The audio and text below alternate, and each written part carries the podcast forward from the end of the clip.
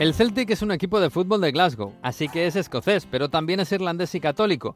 Viste de verde y su símbolo es el trébol, y su enemigo declarado es el Rangers, que también es escocés y de Glasgow, pero anglicano, lealista y con los colores de la Union Jack, azul, blanco y rojo.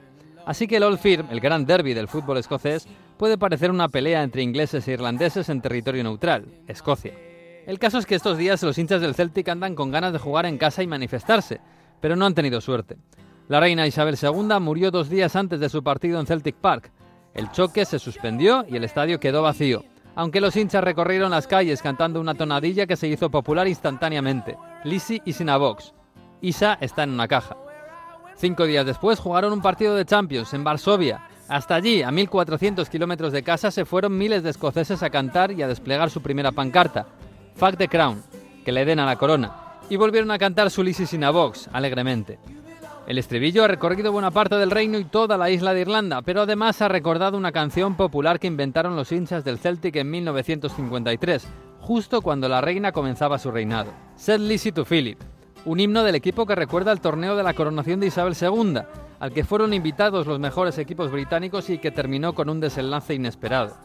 La final, ante 117.000 espectadores, la disputaron el Celtic y el Hibernian, los dos equipos escoceses fundados por migrantes irlandeses y declaradamente republicanos. El Celtic ganó el torneo y recibió la copa como un guiño sarcástico del fútbol pro-irlandés. Los hinchas recrearon en la canción un diálogo en el que Lizzie, la reina, le preguntaba a Philip, su marido, cómo podían evitar que el Celtic ganara a los ingleses en el torneo.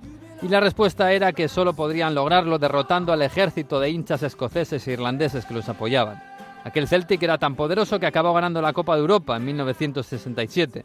Y la historia fue recordada en 2019 por el escritor Paul McQuaid, en un libro titulado como la canción Send Lizzie to Philip, cómo el Celtic estropeó la coronación.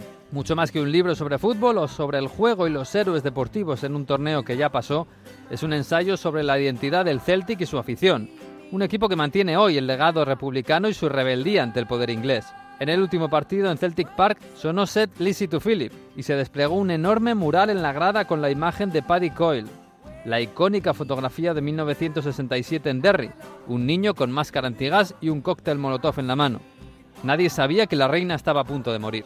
La próxima semana el Celtic al fin volverá a jugar en casa y sus hinchas volverán a manifestarse, y lo harán con contundencia, aunque quizás este sábado en el Irlanda-Escocia veamos un pequeño aperitivo.